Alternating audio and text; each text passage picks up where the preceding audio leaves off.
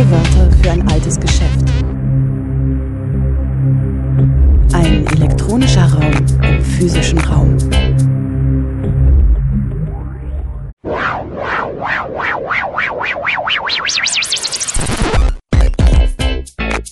Playback. Willkommen zu O-Ton Playback bei Radio Dreieckland. Heute wie der Kampf für die Eindämmung der Klimakrise durch eine Politik der Aufrüstung und Militarisierung konterkariert wird. Ihr hört den Mitschnitt einer Online-Veranstaltung von Parents for Future vom 25. Januar 2023. Es sprachen Angelika Clausen, Ärztin für Psychiatrie und Psychotherapie und Co-Vorsitzende der Ärztinnen zur Verhütung des Atomkriegs IPPNW sowie Präsidentin der IPPNW Europa und Jan van Aken, Konfliktforscher bei der Rosa-Luxemburg-Stiftung. Mein Name ist Jana, Jana Wolf. Ich bin, heiße euch herzlich willkommen hier in, äh, zu unserer Veranstaltung heute Militarisierung konterkariert die Klimaziele. Ähm, ich bin Mitglied der Gruppe der Arbeitsgruppe Frieden fürs Klima von den Parents for Future Germany. Und die Gruppe hat äh, diese Veranstaltung hier heute organisiert. Und zwar aus ganz gewissen Gründen, die ich noch später erkläre. Aber wir wollen erst mal sagen, dass wir uns freuen, dass wir eine Referentin der IPPNW gewinnen konnten. Das ist die internationale Gemeinschaft der Ärzte und Ärztinnen gegen den Atomkrieg und einen Referenten der Rosa-Luxemburg-Stiftung. Diese wird unser Moderator Dominik nachher noch näher vorstellen. Darüber freuen wir uns. Wir freuen uns auch, dass uns die Rosa-Luxemburg-Stiftung fördert und unterstützt, also diese Veranstaltung hier auch mit unterstützt hat. Dafür möchten wir uns auch ganz herzlich bedanken. Und ich möchte ganz kurz sagen, was uns, also der Gruppe Frieden fürs Klima der Parents for Future, am Herzen liegt. Die militärischen Folgen werden ja als die größten Klimakiller gehandelt. Und trotzdem wird die Klimabilanz, also ihre Klimabilanz, in die weltweiten Berechnungen der CO2-Emissionen nicht mit einbezogen. Und wir als Friedensgruppe der Parents for Future stellen uns die Frage, ob die Militarisierung, die wir ja derzeit erleben, mit den übergeordneten Klimazielen überhaupt noch vereinbar sind. Und wir denken, dass der Kampf um Frieden und um das Klima, dass beide zusammengehören. Das ist so unser Anlass, diese Veranstaltung organisiert zu haben. Und jetzt übergebe ich das Wort an Dominik, der die Moderation durchführen wird. Und ich wünsche uns einen ähm, erfolgreichen und ja, anregenden Abend für gute Gedanken und Ideen. Ja, vielen Dank, Jana. Genau, mein Name ist Dominik Memmel von den Scientists for Future Leipzig. Ähm, ich möchte noch ein paar Worte vorneweg verlieren. Erstmal unsere Referentin und unsere Referenten nochmal vorstellen ähm, mit ein paar mehr Worten. Und falls ich da irgendwas übersehen habe, was Ihnen dann noch wichtig ist, ähm, können Sie natürlich bei der Einführung in Ihre Vorträge oder eure Vorträge gerne noch äh, ergänzen. Ähm, Dr. Angelika Clausen, haben wir schon gehört, ist äh, Co-Vorsitzende des IPPNW Deutschland, also internationale Ärztinnen und Ärzte zur Verhütung des Atomkriegs. Sie ist Ärztin für Psychiatrie und äh, Psychotherapie, ähm, auch Präsidentin des IPPNW Europa und, um noch ein Beispiel zu nennen, Trägerin des Bielefelder Frauenpreises. Ähm, Jan van Aken, unser zweiter Vortragender heute, ist Politiker von der Partei Die Linke, Aktivist bei Greenpeace, ähm, von Haus aus oder beziehungsweise von Studium aus ähm, Biologe und bei der Rosa-Luxemburg-Stiftung Referent äh, für Krisen und Konflikte. Wie gesagt, kann gerne im äh, Anfang, Intro der eigenen Vorträge ergänzen, wenn es noch was zu ergänzen gibt. Was ich noch auch bitten möchte, ist, dass man einfach, wenn wir hier von Klimawandel und Klima reden, dass ähm, das größere Problem, muss man ja leider so sagen, nämlich das sechste große Massensterben, also das Atemsterben, dass das bitte mitgedacht wird. So, wir könnten eigentlich schon anfangen. Ähm, jetzt steht hier aber noch ein ziemlich großer Elefant im Raum und den würde ich jetzt noch gerne hinausgeleiten mit ein paar Worten. Und zwar, wie Jana schon erwähnt hat, geht es bei der Veranstaltung hier ganz allgemein um Militarismus, Militärindustrie äh, und so weiter, Kriege natürlich auch und Klimawandel, beziehungsweise natürlich auch Atemsterben mitgedacht. Ähm, wir haben momentan einen Krieg in Europa. Es ist nicht der einzige Krieg auf der Welt, aber das ist der, der unsere Gesellschaft, wahrscheinlich auch viele von Ihnen sehr beschäftigt momentan. Das ist der ähm, Angriff der Russen auf die Ukraine. Und das ist nicht das Hauptthema unserer Veranstaltung. Ähm, deswegen zum Beispiel auch bitte keine Fragen, wie steht äh, die Veranstaltung zur Lieferung von den Leopard 2 Panzern oder sowas. Da haben wir unterschiedliche Meinungen. Manche sind dafür, manche dagegen, manche stehen dazwischen. Es gibt da keine die Haltung dieser Veranstaltung. Ähm, und wie gesagt, das ist nicht das Hauptthema. Ähm, ja, vielleicht noch ein paar Zahlen, die das nochmal untermauern, dass diese Themen auch getrennt betrachtet werden können. Äh, wenn jetzt zum Beispiel Deutschland, Frankreich, England, ähm, nehmen wir noch Schweden, ja, Schweden gehört nicht dazu, nehmen wir noch zwei, drei Länder in Europa dazu, Italien und meinetwegen Spanien, ihr komplettes Militär an die Ukraine liefern würden, dann wäre dieses Verteidigungsbündnis NATO immer noch völlig überlegen. Das heißt, man kann es getrennt betrachten diese jetzt stattfindende Aufrüstung, die natürlich mit Ukraine-Krieg sehr viel argumentiert wird, das ist ein Scheinargument. Also es geht eben nicht, es muss nicht zusammengehen. Wir können tatsächlich diese Aufrüstung kritisieren, ohne automatisch eine Aussage zu Waffenlieferung treffen zu müssen. Ähm, dazu dann auch noch, weil diese Frage natürlich sehr emotional aufgepeitscht ist, ähm, wie erwähnt, manche sind für Waffenlieferungen, dass sich die Ukraine verteidigen kann. Ähm, und wer das so denkt, ist für den Frieden und will den Frieden erzwingen. Andere sind gegen Waffenlieferungen und wollen das über die Möglichkeit der Verhandlung lösen. Auch diese Leute sind für den Frieden und wollen den Frieden, kann man sagen, erbitten oder wie auch immer. Das heißt, diese Frage für den Krieg oder gegen den Krieg ist nicht an für oder gegen Waffenlieferung zu treffen. Auch dieses Thema sollte uns nicht beschäftigen. Wir sind hier alle für Frieden und damit sollte der Elefant aus dem Raum geleitet sein. Ja, das Thema Ukraine abgeschlossen. Wollen wir uns jetzt im Allgemeinen Problematiken widmen und da bitte ich dann ähm, unsere erste Vortragende, Dr. Angelika Clausen, das Wort zu ergreifen. Vielen Dank. Ja, Dankeschön. Ich möchte mich erstmal für die Einladung bedanken, mein Parents for Future und äh, auch für die gute Einleitung. Äh, ich habe mir so überlegt, als ich meinen Vortrag zusammengestellt habe, äh, dass ich mich äh, auf ein paar grundsätzliche Botschaften zum Mitnehmen dann auch konzentrieren möchte und dass ich auch Grundbegriffe erklären möchte. Und hier sieht man gleich auf dem ersten Bild, also Ärztinnen und Ärzte empfehlen Abrüsten fürs Klima. Und das ist die Herangehensweise der IPPNW, der Internationalen Ärzte zur Verhütung des Atomkriegs, Ärztinnen in sozialer Verantwortung, dass wir wirklich diese beiden äh, Themen äh, zusammendenken. Das haben wir sicher nicht immer gemacht, aber das machen wir jetzt so seit drei, vier Jahren und sind dadurch äh, also sind dazu auch durch die Fridays for Future äh, Bewegung gekommen, denen wir sehr dankbar sind, äh, dass sie uns da auch so hingebracht haben und dass wir uns dafür dann auch die Augen geöffnet haben. Ja, dann können wir jetzt zum, zur nächsten Folie gehen. Also da sieht man äh, so eine Zusammenfassung, worüber ich sprechen werde. Äh, für die IPPNW ist die Klimakrise und die Gefahr eines Atomkriegs das sind die beiden größten Bedrohungen im 21. Jahrhundert. Und wir denken wirklich beide zusammen.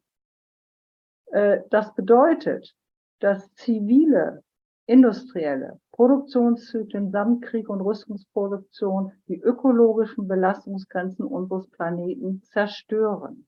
Also beides, das Zivil, die zivile Seite und auch Klima, also der Krieg und Rüstungsproduktion. Darüber werde ich dann äh, einiges genauer erzählen.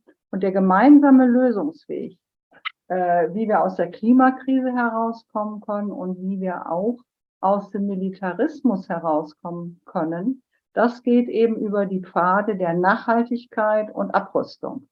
Ich werde dann äh, noch genauer erklären, was ich mit Nachhaltigkeit genau meine. Äh, denn Aufrüstung, also das Gegenteil von Abrüstung und Nachhaltigkeit, das schließt sich aus. Man hat jetzt ähm, in den letzten Tagen, es wird ja auch sowieso immer die Rüstungsindustrie und äh, Vertreter von denen werden sehr gerne zitiert und im Augenblick fangen die an, äh, uns erzählen zu wollen, dass Aufrüstung und Nachhaltigkeit zusammengehören und äh, dass man nur, wenn man gut aufrüstet und sich äh, gut wehren kann im Krieg, dann eben auch wäre die Voraussetzung für den, also äh, für Nachhaltigkeit. Nun ja, das sehen wir anders. Äh, unser Ziel sind globale Emissionsreduktionen in allen Politikfeldern, zivil wie militärisch. Das ist so die Richtlinie. Und wir sagen natürlich auch als Ärzte zur Verhütung des Atomkriegs, nukleare Abrüstung in allen neuen Atomwaffenstaaten samt den Ländern der nuklearen Teilhabe, äh, das äh, ist, hat eine ganz, ganz hohe Priorität. Darum geht es also um diese Themen. Und jetzt kommen wir zur nächsten Folie. Hier sage ich das nochmal, also wie die IPPNW das sieht. Sieht oben dieses schöne Buch von Moji Blativ äh, für eben die Klimakrise und unten äh, den äh, Ball der, der Atombombe. und wir sagen, dass eben die massive Übernutzung unseres äh, Planeten, also die massive Übernutzung durch fossile Produktions- und Konsumptionsweise samt militärischer Abrüstung die Klimakatastrophe verursacht und auch aufrechterhält. Und die augenblickliche Atomkriegsgefahr äh, besteht darin, dass es auf der einen Seite eben schon seit mehreren, bestimmt zehn, auch mehr Jahren ein atomares Wettrüsten wieder gibt zwischen den Atomwaffenstaaten. Äh, dann gibt es die Gefahr eines Atomkriegs aus Versehen. Also weil die äh, Absicherungssysteme gar nicht richtig funktionieren oder fehlgedeutet werden. Und was wir im Augenblick erleben, dass äh, die Atomkriegsgefahr sehr, sehr groß ist durch die Eskalation eines konventionellen Krieges wie den Ukraine-Krieg, dass das in einen Atomkrieg übergehen könnte. Das ist eben auch eine große Gefahr. Ja, bitte die nächste Folie.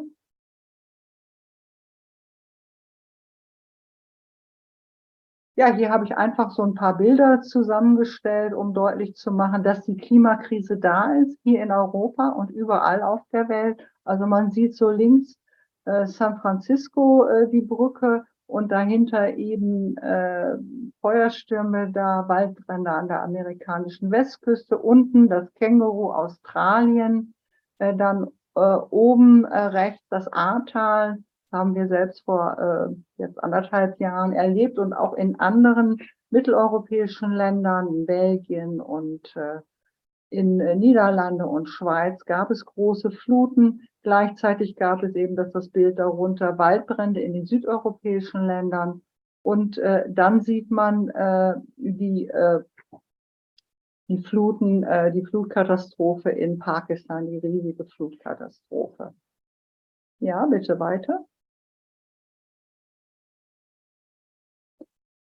Und hier habe ich äh, noch einmal so einige Fakten zusammengestellt, äh, dass ja Tatsache ist, äh, dass der immer weiter eskalierende Angriffskrieg Russlands auf die Ukraine in einen Atomkrieg umschlagen kann.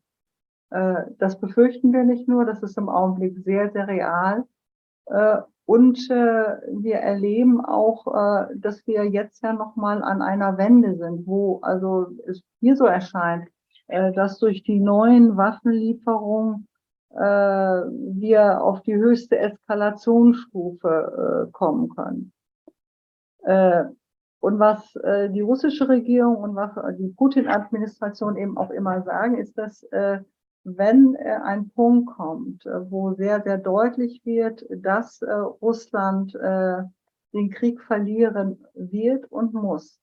Und Putin, die Putin-Administration hat ja das Schicksal der gesamten Regierung an das Gewinnen in diesem Krieg äh, so damit verbunden.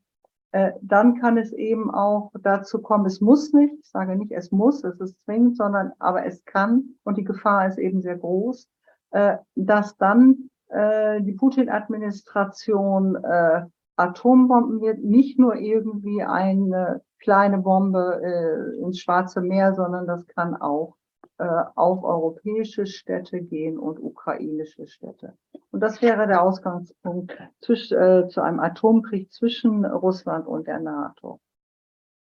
Auch wenn die USA gesagt haben, äh, also dass sie zunächst äh, mit äh, also konventionellen Waffen reagieren würden.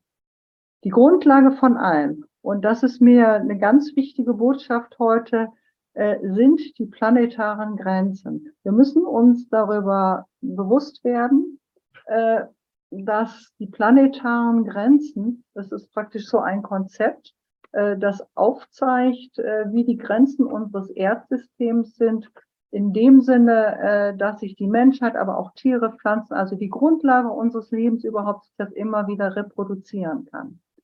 Äh, das Ganze basiert auf einem naturwissenschaftlichen Erkenntnissen und eben auch auf dem Vorsorgeprinzip.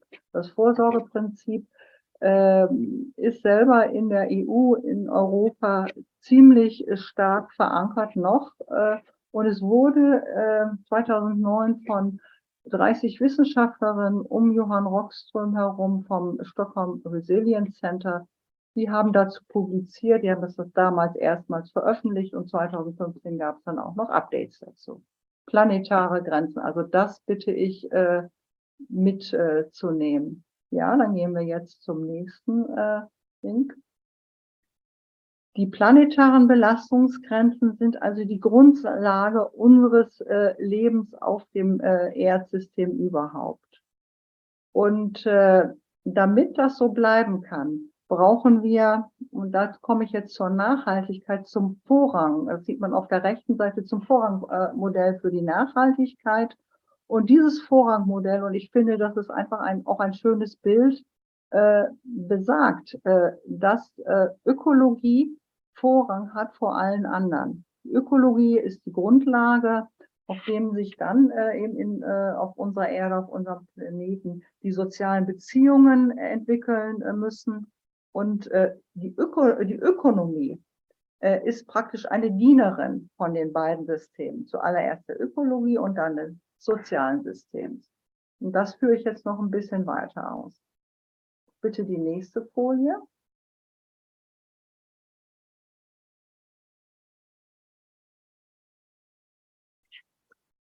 Genau. Es geht also um ein Vorrangmodell. Äh, die früheren Nachhaltigkeitsmodelle, da mögen sich einige Ältere vielleicht noch daran erinnern, das waren immer so drei Säulen nebeneinander. Da stand dann Ökologie, Soziales, Ökonomie so nebeneinander. Säulen waren miteinander nicht verbunden. Dann hat man so ein Dach drüber gemacht äh, und das hieß dann Nachhaltigkeit. Und äh, dann ist die Sache sozusagen geritzt. das stimmt nicht, weil äh, die Ökonomie, das wissen wir auch jetzt, hat überall Vorrang. Das ist der Tatbestand, äh, wie es im Augenblick ist. Und das müssen wir eben grundsätzlich verändern. Unser Ökosystem, Planet Erde, kann nur dann äh, Leben hervorbringen, wenn alle Lebewesen, die Natur Vorrang genießen und auch die sozialen Beziehungen so gestaltet werden, dass wir alle diesem Leben äh, dienen und dafür sorgen, dass es eben auch so bleiben kann. Und Ökonomie äh, hat eine untergeordnete Stellung, muss noch mehr dienen. Äh, und da haben wir natürlich eine ganze Menge zu tun, wenn wir das machen wollen. Und dieses Modell, das Vorrangmodell der Nachhaltigkeit, äh, begründet im Grunde genommen auch, dass das Wachstumsparadigma, die, die, äh, das ewige Wachstum, was ja postuliert wird äh, für die Wirtschaft, äh, dass das äh, nicht nachhaltig ist. Und das müssen wir auch verändern und müssen ähm, andere ökonomische Systeme finden, die auf, ist ja auch nur wieder ein Stichwort, ein übergeordneter Begriff, auf Degrowth hinauslaufen. Wir können eben nicht äh, mit drei, also wir können nicht so produzieren und konsumieren, als hätten wir drei Erden zur Verfügung, sondern wir haben nur eine. Also in Deutschland äh, ist es so, dass unsere Ökonomie so aufgestellt ist, als wenn wir drei Erden zum Produzieren und Konsumieren zur Verfügung haben. In Russland ist das genauso, auch drei Erden. Äh, Land ist größer, hat ein paar mehr Millionen Einwohner, aber auch drei Erden werden verbraucht. In den USA werden äh, fünf Erden verbraucht, da wird so äh, produziert und äh, eben auch konsumiert. Und das kann man im Grunde genommen für alle Länder äh, auch äh, nachschauen in entsprechenden äh, ja, Fachwerken äh, und Fachtabellen. Ich beziehe mich hier bei diesem äh, Nachhaltigkeitsmodell auf Maja Göpel. Das ist die äh, Quelle, die dazu 2016 eben sehr ausführliche ähm, Arbeit zugeschrieben hat. Nee, jetzt gehen wir schon weiter, das ist richtig. Und ich habe diese Folie als nächste Folie gewählt, weil ich damit äh, die Co-Abhängigkeit zwischen fossiler Industrie, Atomindustrie und Militär und Militärindustrie deutlich machen will. Und äh, diese Folie stammt äh, von, ähm, von Urgewalt äh, und sie zeigt einfach, einfach exemplarisch auf, Russland ist ja eine äh, Nation, äh, die eben insbesondere Rohstoffe exportiert, Gas, Kohle, Öl und Uran. Ähm, da sind dann, ist dann aufgeführt, wie das äh, also vor dem Krieg äh, genau war. Interessanterweise äh, wird äh, die Abhängigkeit von Uran, also das Uran wird nicht direkt in Russland äh, abgebaut, jedenfalls nicht besonders viel, sondern das meiste in Kasachstan. Äh, der weltweit größte Uranproduzent auch äh, weltweit, äh, wird aber über die russische Wirtschaft und über Rosatom eben dann weitergegeben. Äh, in der Friedensbewegung ist das bisher wenig Thema, diese äh, fossile Abhängigkeit, und sie betrifft eben alle nuklear, also alle neuen Atomwaffenmächte äh, und Großmächte. Die Atomwaffenmächte, die meisten äh, sind ja gleichzeitig die Großmächte, die eben auch die Macht äh, des Sicherheitsrates der UN haben und dort äh, Lösungsvorschläge, wenn immer sie wollen, blockieren können. Die nächste Folie bitte. Ja, ich habe mir dann nochmal die Mühe gemacht, äh, so eine Zahl herauszufinden. Also bekannt ist ja die Zahl 2021, Militärausgaben, alle Staaten laut SIPRI 2113 Milliarden. Und ich habe das dann mal ausgerechnet, wie viel ist das eigentlich jede Stunde, weil sich ja äh, kein Mensch kann sich das vorstellen, wie viel Geld das eigentlich ist. Äh, also jede Stunde äh, werden äh, weltweit etwa eine Viertelmilliarde äh, US-Dollar verpufft, gehen in die Rüstung. Eine Viertelmilliarde. Ganz locker, jede Stunde. Wir haben 7860 Stunden im ganzen Jahr. Also jede Stunde passiert das. Dazu muss man eigentlich noch 0,75 Milliarden äh, dazu rechnen, äh, das äh, an versteckten Ausgaben pro Stunde. Und da sind wir schon bei einer Milliarde. Also das ist so wahnwitzig. So wahnwitzig. Das wird einfach so verpufft, das wird überhaupt nicht in Frage gestellt und äh, Militär und insbesondere die dazugehörige Rüstungsindustrie, die erzählen uns, das ist notwendig. Das globale CO2-Restbudget für das Paris-Ziel ist in circa acht Jahren erschöpft. Wir haben also eigentlich gar keine, fast gar keine Zeit. Wir müssen ganz schnell ganz viel tun, um ganz schnell diese sozial-ökologische Transformation hinkriegen. Und dazu muss ich, und dafür bin ich auch den Parents sehr, sehr dankbar, dass sie das auf die Tagesordnung gesetzt hat, eben Klima- und Friedensbewegung zusammenarbeiten. Und jetzt gehen wir zur nächsten Folie. Äh, es gibt so verschiedene äh, Schätzungen zum CO2-Fußabdruck des Militärs. Äh, da gibt es eben die Studie von Neta Orford, dass das US-Verteidigungsministerium 2017 alleine äh, einen höheren Treibhausgasausstoß als die Länder Dänemark und Schweden verbraucht hat.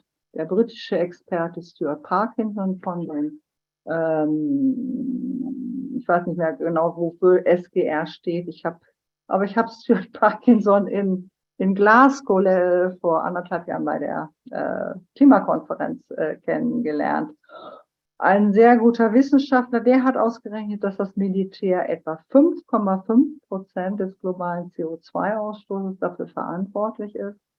Und wichtig ist, dass wir uns klar machen, dass ganz viel in dieser Schätzung gar nicht enthalten ist. Also das sind so im Wesentlichen die äh, Angaben, die zugänglich sind in öffentlichen Statistiken oder wo man Schätzungen dann machen kann. nicht, äh, meistens sind das Treibhausgasausstöße, also wie viel verbraucht ein Panzer an Öl oder Diesel und wie viel verbraucht ein Flugzeug.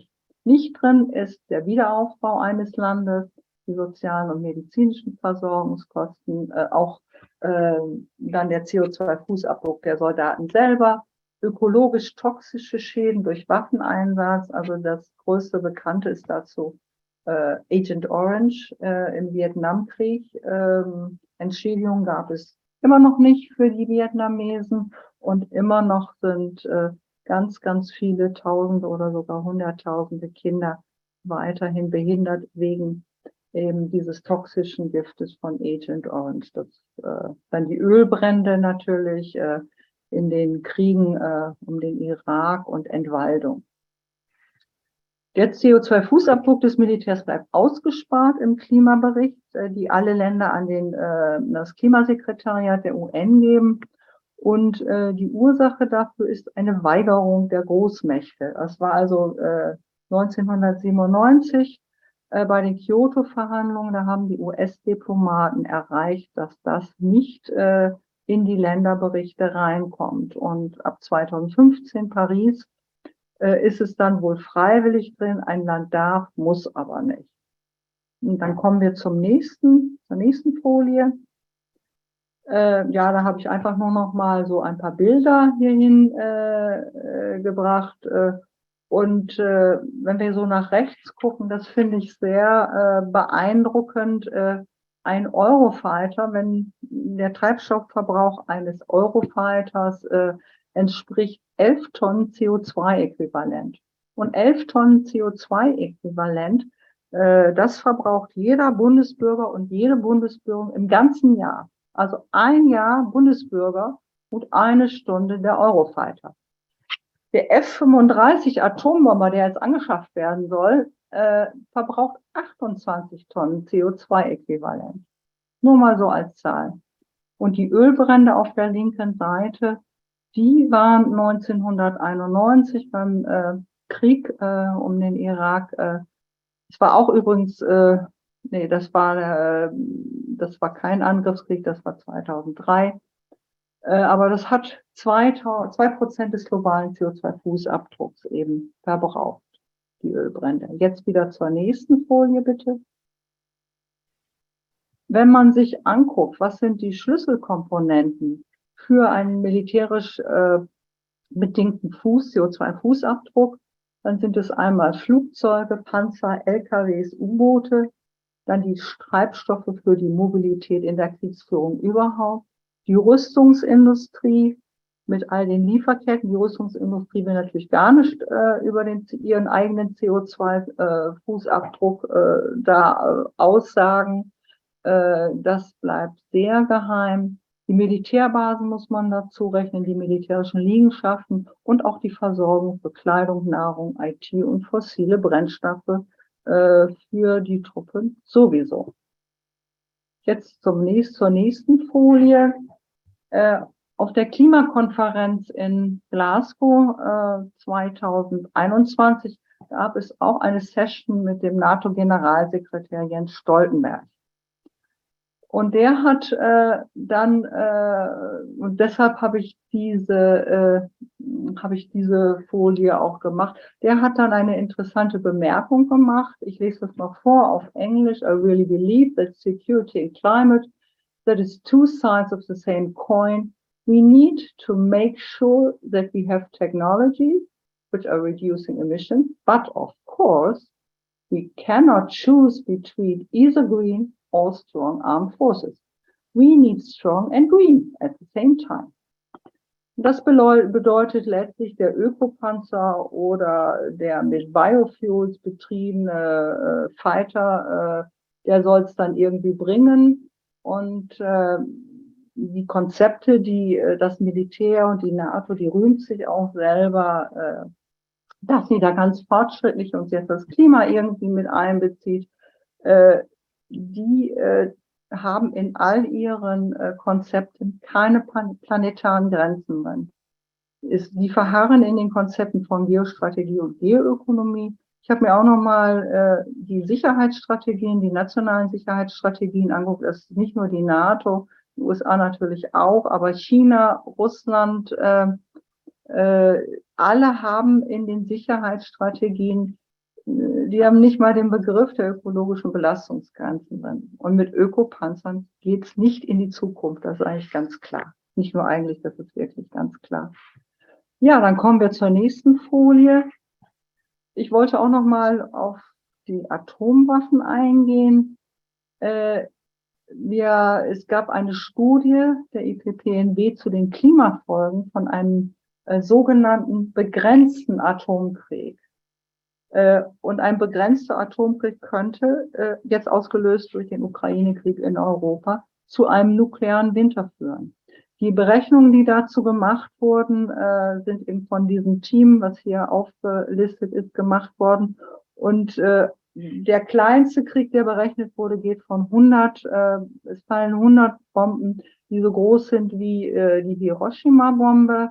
Äh, und äh, das verursacht äh, so viel äh, also so viel äh, Rußproduktion äh, in der höheren Stratosphäre, dass das Sonnenlicht blockiert wird, dass es dann zu einem globalen Abfall der Temperaturen, also der global, der durchschnittlichen Globaltemperatur kommt.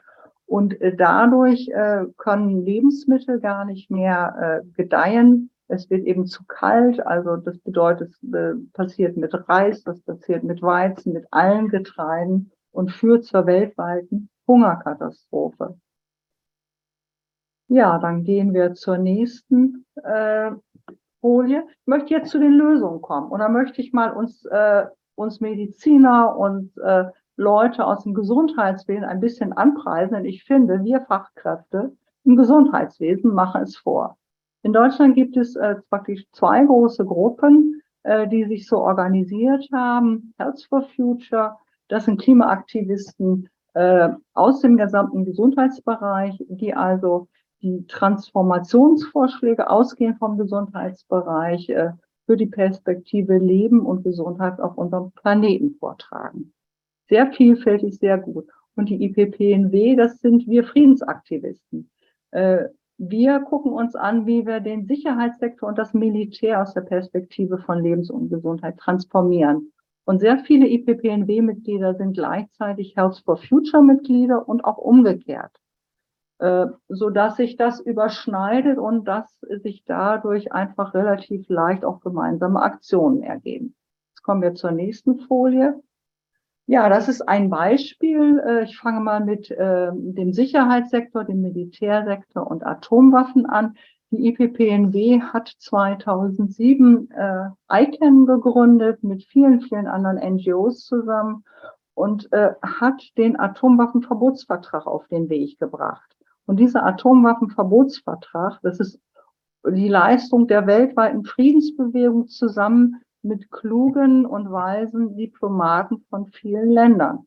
Und wir haben es zusammen geschafft, dass Atomwaffen jetzt in diesem Vertrag verboten worden sind und dass dadurch eine neue Norm entstanden ist und dass sich eben auch Atomwaffenländer an dieser Norm messen lassen müssen. Und dieses Bild zeigt hier eine äh, Demonstration 2021 in Berlin. Äh, 50 Staaten hatten dann eben schon unterschrieben und ratifiziert, aber Deutschland fehlt. Und jetzt kommt das nächste Bild. Ja, jetzt kommen wir zur zivilen Seite, Health for Future. Äh, da hat äh, in der Health for Future Bewegung äh, sind äh, die Briten sehr führend. Äh, die, es gibt eine medizinische Zeitschrift Lancet und die propagieren jedes Jahr den Lancet Countdown und was das Gesundheitsgewesen machen kann. Und die haben eben zusammen mit den Wissenschaftlern um Rockström herum gesagt, es muss äh, ein Planetary Health Style geben. Also wir müssen einfach die Menschheit anders ernähren. Äh, und wenn man die Menschheit anders ernähren will, äh, dann geht man zusammen damit, dass der gesamte Agrarsektor sich auch verändern muss. Da haben wir also den Ernährungs- und den Agrarsektor, verschiedene Sektoren ähm, in der weltweiten, aber auch in der nationalen Wirtschaft zusammen und versuchen, äh, also an ganz konkreten Beispielen darzustellen, wie es anders gehen kann. Äh, und äh, es gibt in Deutschland, also der Dachverband von, äh, von Health for Future ist klug, die Allianz für Klima und Gesundheit, äh, die sich 2017 gegründet hat äh, und die eben diesen äh, Lancet Countdown auch jeden, äh, jedes Jahr propagiert, die inzwischen so stark geworden ist, also diese Health for Future Gruppen und klug, äh, dass sie in den ähm, Ärztekammern äh, eine gewichtige Stimme gewonnen haben, dass die Ärztekammer auch mit auf der Seite ist, äh, hier wirklich zu Klimaaktivisten zu werden. Und das ist ein riesengroßer Erfolg. Also klug, die Health for Future sind äh, im Gegensatz zu uns Friedensaktivisten sehr stark in der Breite. Und das ist ganz toll und von denen können wir viel lernen und mit denen können wir auch gut zusammenarbeiten. Und jetzt kommen wir zur nächsten Folie. Zum Schluss habe ich eben nochmal so zusammengestellt, was sind eigentlich Lösungen und wie kann Nachhaltigkeit zur Lösung der Klimakrise, also eher im zivilen Bereich, äh, Wirklichkeit werden und im Sicherheitsbereich. Und da, die wesentliche äh, Botschaft, die ihr mitnehmen solltet, ist, dass es wirklich ein neues Leitparadigma äh, werden muss, Nachhaltigkeit in allen Politikfeldern. Alle Pull ist darf der Verkehrssektor darf sich nicht drücken und ein Herr Wissing darf sich auch nicht drücken. Das geht nicht. Aber der Militärsektor darf sich eben auch nicht drücken. Da ist ja noch gar nichts passiert. Jetzt mal so äh, die linke Seite, also die eher zivile Seite runter. Wir müssen eben im Zug zu den planetaren Grenzen handeln. Wir brauchen eine beschleunigte sozialökologische Transformation. Äh, immer zuerst die Ökologie und dann Soziales, dann Ökonomie. Und was wichtig ist, ist, dass wir all das nur erreichen können, wenn wir Solidarität und Gemeinwohlökonomie, wenn wir darauf setzen und das versuchen konkret auch wo immer umzusetzen statt Neoliberalismus. Wir müssen also auch diesen äh, gegenwärtigen neoliberalen Wirtschaftsdiskurs äh, angreifen und transformieren. In der Sicherheitspolitik bedeutet das als allererstes Abrüstung, in Klammern auch mit Rüstungskontrolle und Friedenspolitik. Wir müssen das Wort Frieden wieder ähm, aktuell und erstrebenswert machen. Äh, und das, das geht nur in Bezug zum Konzept der planetaren Grenzen. Und dazu brauchen wir einen Paradigmenwechsel von der militärisch definierten Sicherheitspolitik zur zivilen Sicherheitspolitik. Und das bedeutet letztlich, dass wir vom Frieden her denken und handeln müssen. Und das ist das Konzept der Friedenslogik. Also Galtung hat es früher Frieden mit friedlichen Mitteln so auf diesen Slogan gebracht. Und Friedenslogik, Sicherheitslogik, das sind äh, Konzepte, die von zwei äh, deutschen Politikwissenschaftlern und äh, Friedenswissenschaftlerinnen auch ganz genau äh, ausgebaut worden sind. Das ist Margaret Hanne von Birkenbach äh, und Sabine Jahrberg. Und darin hat menschliche Sicherheit und Abrüstung den absoluten Vorrang. Jetzt komme ich zum nächsten. Äh, jetzt noch mal. Ja, ein noch mal, bitte noch einmal zurück. Das war noch etwas anderes. Also nochmal zurück zum Zivil, die Klimakrise. Hm, es bedeutet eben konkret auch eine Abkehr vom Paradigma der ewigen Wachstumspolitik die Philosophie heißt Achtung vor dem Leben, das hat schon Albert Schweitzer begründet. Do no harm, das ist ein äh, grundsätzliches Prinzip in der Medizin, dass wir nicht schaden dürfen, bedeutet Frieden, Gleichheit und Gerechtigkeit, Gleichgewicht, Kooperation und Gemeinwohl. Das sind natürlich auch alles Begriffe, die wir für die Sicherheits- und Friedenspolitik anwenden können. Aber ganz konkret auf das Militär bezogen, der militärisch bedingte CO2-Fußabdruck muss äh, verpflichtend in die Klimaberichterstattung hineingehen. Äh, äh, und die gemeinsame Sicherheit äh, bedeutet, dass wir die Folgen von eigenen Handlungen als Schritte in der Sicherheitspolitik mit und für den Gegner berücksichtigen müssen. Wir brauchen menschliche Sicherheit und zivile Konfliktbearbeitung, also Friedenslogik statt Sicherheitslogik. Und in meiner letzten Folie, wohin wir jetzt gehen, habe ich einfach nochmal so zusammengestellt, wer kann da denn alles zusammengehen? Und da gibt es dann eine ganze Reihe äh, von äh, äh, Gruppen, Leute, ich habe überhaupt nicht alle genannt, äh, mit denen wir zusammenarbeiten können. Und das funktioniert bisher wahrscheinlich mehr regional und vor Ort.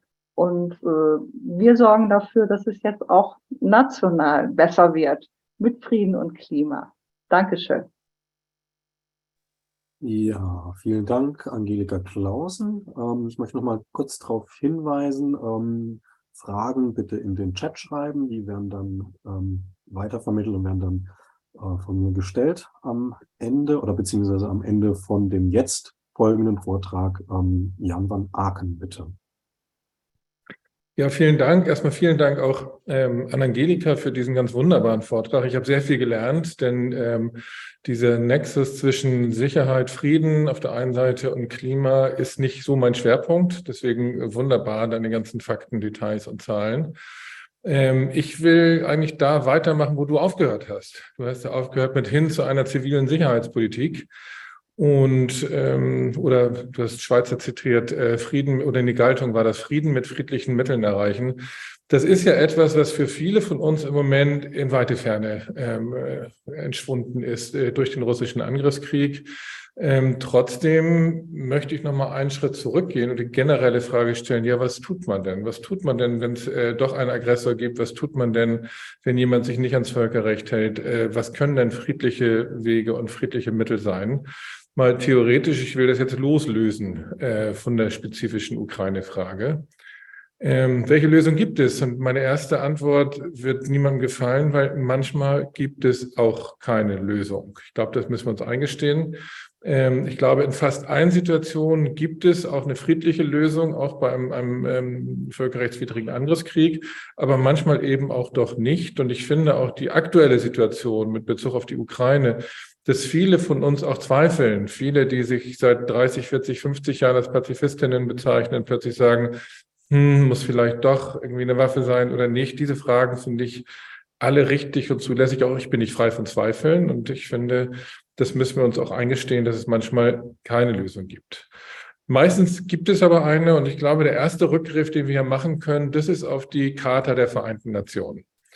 Die ist ja nach dem Zweiten Weltkrieg geschrieben worden. Da stehen viele, wie ich finde, sehr gute, sehr sinnvolle Dinge drin. Und zur Frage, was tun, wenn jemand ausschert, wenn jemand aggressiv wird, wenn jemand einen Nachbarn überfällt, sieht die UN-Charta eigentlich einen Dreischritt vor. Der erste Schritt, das ist Kapitel 6 der UN-Charta, die ist tatsächlich auch überschrieben. Der Titel dieser, dieses äh, Kapitel 6 ist über die friedliche Beilegung von Streitigkeiten. Ähm, das finde ich auch einen sehr schönen Titel. Könnten wir uns immer wieder mal auch vorhalten über die friedliche äh, Beilegung von Streitigkeiten. Und da geht es natürlich um Fragen der Diplomatie und welche Möglichkeiten da erstmal ausgereizt werden müssen. Und wenn das alles nichts nützt, kommt Kapitel 7, die enthält Zwangsmaßnahmen und dieses Kapitel 7 ist eigentlich nochmal unterteilt in zwei verschiedene Schritte. Das erste ist auch nicht militärische Mittel aber eben Zwangsmaßnahmen im Sinne von äh, ökonomischen Sanktionen, Waffenembargos, was immer da möglich ist, sozusagen ein Land ähm, unter Druck zu setzen, damit es von dieser Aggression wieder ablässt. Und erst als letzter Schritt sind dort ähm, auch die militärischen Mittel gedacht, eben die, die UN-Truppen, die eingesetzt werden. Ich denke, wir kommen in den allermeisten Fällen mit den ersten beiden Schritten aus, wenn es denn gewollt ist wenn es denn wirklich von allen Seiten auch gewollt ist. Ich sehe zum Beispiel äh, in dem ganzen ähm, Ukraine-Krieg, in der russischen Aggression dort, ähm, nicht, dass alle Seiten mit voller Kraft an allen Schritten arbeiten. Ähm, aber das sind sozusagen das, was wir uns äh, vorstellen müssen. Ich habe mal zwei Beispiele aus der Geschichte, in die ich persönlich auch involviert war, rausgeholt, um zu verdeutlichen, was das denn sein könnte. Viele von euch erinnern sich wahrscheinlich, 2014 gab es plötzlich einen Ruf in Deutschland, Waffen für die Kurdinnen und Kurden, die sich gegen den IS verteidigen müssen. Ähm, und äh, da gab es dann tatsächlich auch Waffenlieferungen am Anfang mindestens für 70 Millionen Euro Waffen von der Bundeswehr für die Kurdinnen und Kurden im Nordirak. Ich selbst komme nun aus der Kurdistan-Solidarität, habe da viel gearbeitet und ich war von Anfang an gegen diese Waffenlieferung, weil ich finde, hier ist dieser Dreischritt nicht eingehalten. Wie gesagt, am Anfang steht die Diplomatie und dann stehen die Zwangsmittel, bevor es dann weitergeht. Und in jedem Konflikt wo denn ein stärkerer einen schwächeren angreift, haben wir doch immer zwei Möglichkeiten. Das eine ist, man stärkt den Schwächeren mit Waffen. So, das ist das, was die Bundesregierung immer macht, was jetzt meistens immer passiert. Aber es gibt auch die Möglichkeit, die Kriegsfähigkeit des Angreifers einzuschränken. Und damals in Kurdistan wäre das sogar relativ einfach gewesen. Damals im, im August 2014, da gab es diesen islamischen Staat, den sogenannten, ähm, und sie finanzierten sich hauptsächlich zu dem Zeitpunkt noch über Spenden aus dem Ausland. Das heißt, ähm, ähm, radikale Islamistinnen, hauptsächlich in den Golfstaaten, Privatmenschen, die Millionen gespendet haben. Das Geld wurde dann über religiöse Stiftungen an den IS gebracht. Da hat die UN dann richtigerweise, wie ich finde, entschieden, alle Länder dieser Welt müssen alles dafür tun, tun um diese Geldflüsse einzuschränken. Das ist eben Teil dieses Dreischritts, ähm, noch der erste Schritt sozusagen. Ähm, und dann musste ich feststellen, dass die Bundesregierung sich daran gar nicht beteiligt hat. Wir waren in Katar tatsächlich eins der Länder, über das äh, Millionen äh, an den IS gelangt sind. Wir mussten feststellen, die deutsche Botschafterin wusste nicht mal, wer dort in Katar zuständig ist für die religiösen Stiftung. Und als ich das dann thematisiert habe im Bundestag und, und äh, in der Fernsehsendung haben wir dann mal darüber diskutiert, da sagte tatsächlich ein CDU-Abgeordneter, naja, Katar, da müssen wir vorsichtig sein, denen gehören ja 14 Prozent der VW-Aktien. Und ich glaube, da liegt der Hase im Pfeffer. Dass viele von diesen Möglichkeiten, die es gäbe, zivil einzugreifen, zivil einzugreifen, um den Angreifer zu schwächen, um ihm die Hände auf dem Rücken zuzubinden, dass er nicht weiter angreifen kann, dass viele von diesen zivilen Möglichkeiten oft nicht genutzt werden, weil es eben möglicherweise deutsche Wirtschaftsinteressen beeinträchtigt. Und da waren dann doch äh, die, die 14 Prozent VW-Aktien oder 17 Prozent VW-Aktien damals waren dann doch wichtiger als das Überleben der Menschen in Nordkurdistan. Da wurde als einfacher Ausweg wurden lieber Waffen geliefert. Eine zweite Möglichkeit damals war natürlich, dass man die Grenze zwischen der Türkei und dem IS-Gebiet in, in Nordsyrien, Nordirak dicht gemacht hätte. Ähm, tatsächlich, wir hatten Freunde vor Ort, die, sagten, Jan, jeden Abend gehen hier mehrere hundert Kämpfer aus der ganzen Welt von der Türkei mit ihren Waffen direkt rüber zum IS. Das muss doch gestoppt werden. Aber die Bundesregierung hat sich geweigert, darüber auch nur Gespräche mit Erdogan, mit der türkischen Regierung zu führen. Ähm, und auch da hätte man sagen können als Deutschland, wir üben jetzt Druck aus auf die Türkei, um diese Grenze endlich dicht zu machen, um die Kurdinnen und Kurden zu schützen. Aber Türkei als Wirtschaftspartner ist viel zu wichtig, als politischer Partner ist viel zu wichtig für diese Bundesregierung gewesen, sodass sie auch da gesagt haben, machen wir nicht, sondern wir liefern, liefern lieber Waffen an Kurdistan. Und das ist für mich so ein Beispiel, wo mir als Pazifist denn vorgeworfen wird, du kannst doch die Kurdinnen und Kurden nicht allein lassen. Die werden angegriffen vom mörderischen IS, die müssen sich doch verteidigen. Und sage ich, ja, müssen sie. Aber lass uns doch erstmal alles tun, was nicht militärisch ist, was ihnen auch helfen könnte. Und die Bundesregierung hätte nicht nur diese beiden Dinge, noch andere Dinge machen können, die auch sofort über Nacht gewirkt hätten.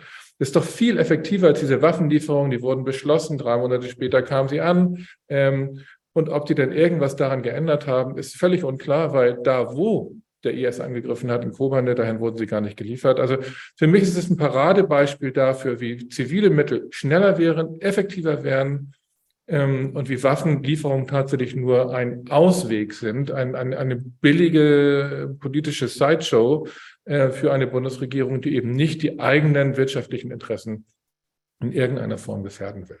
Das ist nur ein Beispiel. Ein zweites Beispiel, völlig anders gelagert aus meiner Geschichte, spielt im Südsudan. Und daran wird auch deutlich, dass es in jedem einzelnen Konfliktfall, in jeder einzelnen Krisensituation, wo möglicherweise es einen äh, äh militärischen Angreifer gibt, immer unterschiedliche Methoden auch wirken können. Da gibt es kein Rezept, äh, das für alle Konflikte gilt. Im Südsudan waren wir 2011. Ähm, das war kurz vor der Gründung des Südsudans, ähm, der sich damals abgespalten hat vom Sudan. Nach einem jahrzehntelangen fürchterlich blutigen Bürgerkrieg gab es eine Friedenslösung mit der Abspaltung des Südsudans. Alle damals in Europa hatten Angst davor, nach der Abspaltung gibt es dann wieder Krieg zwischen Südsudan und, und, und dem, dem Westsudan. Äh, wir sind dorthin gefahren, haben uns schlau gemacht und mussten feststellen, das ist gar nicht das größte Risiko, sondern sobald Südsudan sich gegründet hat, droht hier ein fürchterlicher Bürgerkrieg, weil es auf lokaler Ebene in fast jedem Ort dort lokale Konflikte gab, die eben nach 30 Jahren Bürgerkrieg auch gewalttätig bewaffnet ausgetragen wurden. Und unser Vorschlag war, wir müssten eigentlich sofort Hunderte von zivilen Friedenskräften in die Region, in die Dörfer schicken, um dort diese Konflikte zu entschärfen. Das hat die Bundesregierung gemacht. Im gleichen Jahr hat sie die letzten fünf. Sie hatte noch fünf zivile Friedenskräfte im Südsudan. Die haben sie abgezogen, weil war zu teuer. Ähm, und das war ein, ein, ein Bürgerkrieg mit Ansage. Anderthalb Jahre später ist er dann ausgebrochen, äh, wütet bis heute ganz fürchterlich. Und ich glaube, da hätten ähm, Hunderte oder wenn nicht Tausende von zivilen Friedenskräften in der Fläche einen ganz, ganz großen Unterschied gemacht. So. Auch das wurde nicht getan, weil zu teuer was natürlich ein Scheinargument ist, denn ähm, die Bundeswehreinsätze, die es ja bis heute auch noch gibt im Sudan und Südsudan, die kosten natürlich unendlich viel mehr Geld. Das sind zwei Beispiele dafür, für wie man in akuten Konflikten, äh, auch wenn uns als Pazifistin die Pistole auf die Brust gesetzt wird, gesagt wird, wenn du jetzt nicht handelst, dann sterben dort 1000, 10.000, 100.000 Zivilisten, unschuldige Zivilisten werden gemördert, äh, zerstört, vergewaltigt und verschleppt. Du musst jetzt äh, Waffen liefern, dass man auch in solchen zugespitzten Situationen sagen kann, lass uns mal einmal durchatmen, einen Schritt zurückgehen und gucken, was gibt es denn an zivilen Möglichkeiten.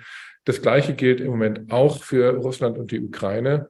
Ähm, da wollen wir jetzt im Detail nicht eingehen. Gerne, wenn es dazu Fragen gibt. Auch da gibt es Vorschläge aus den letzten elf Monaten. Auch da hätte man ganz anders nochmal in, in der Frage der Diplomatie und der Sanktionen handeln können.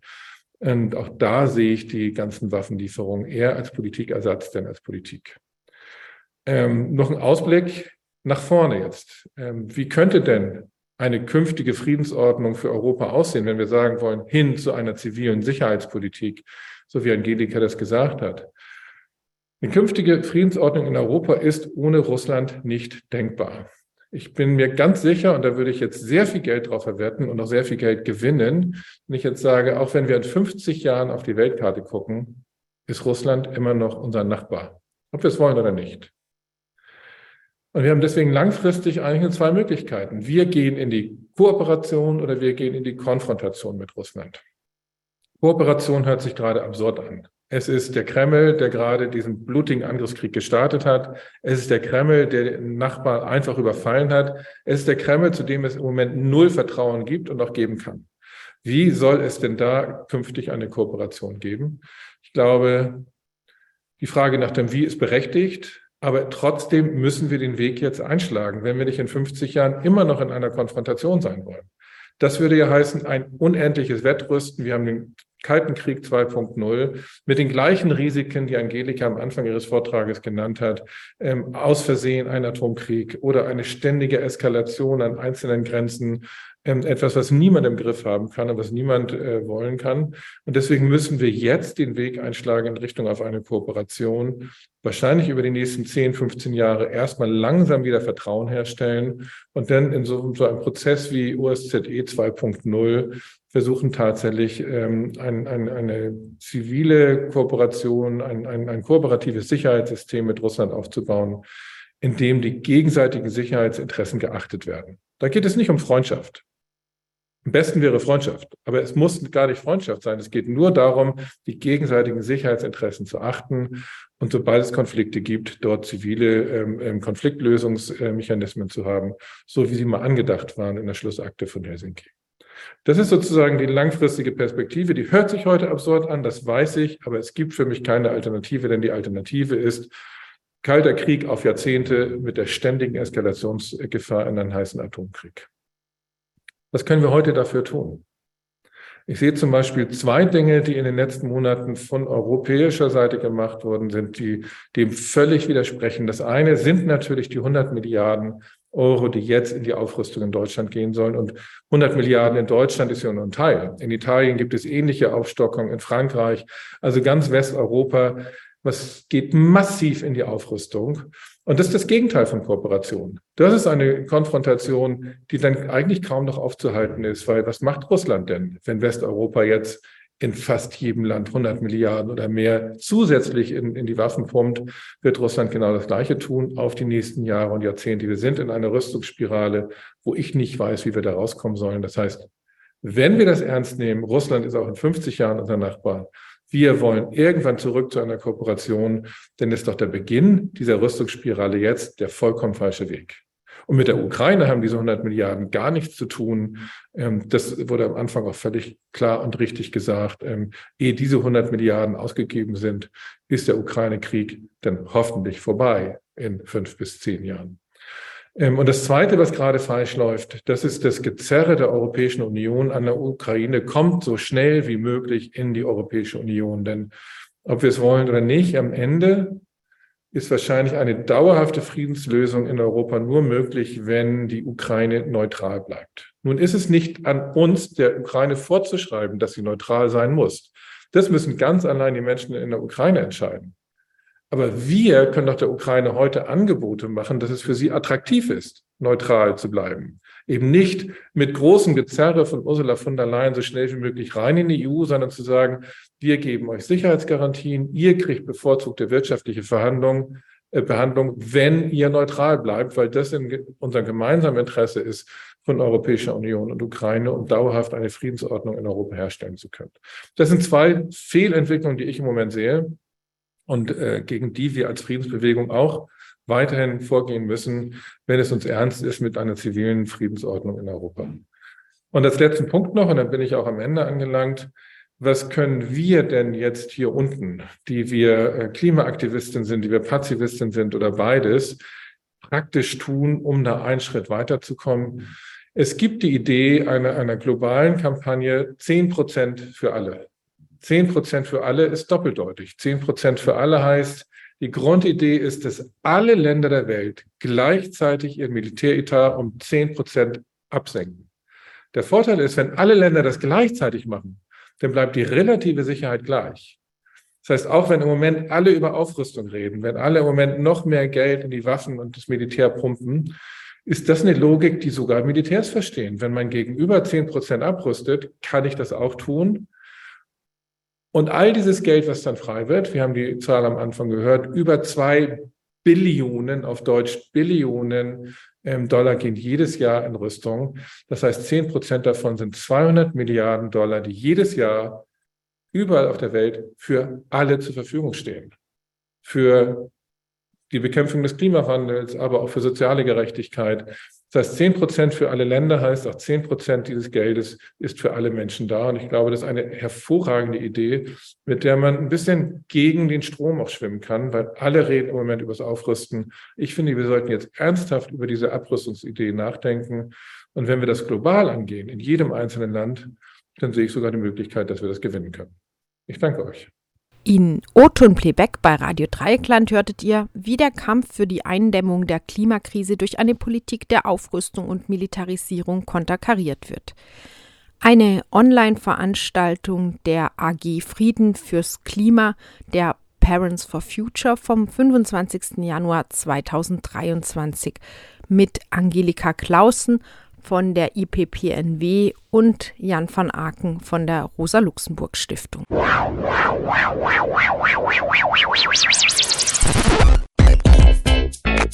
Playback. Neue Wörter für ein altes Geschäft. Ein elektronischer Raum im physischen Raum.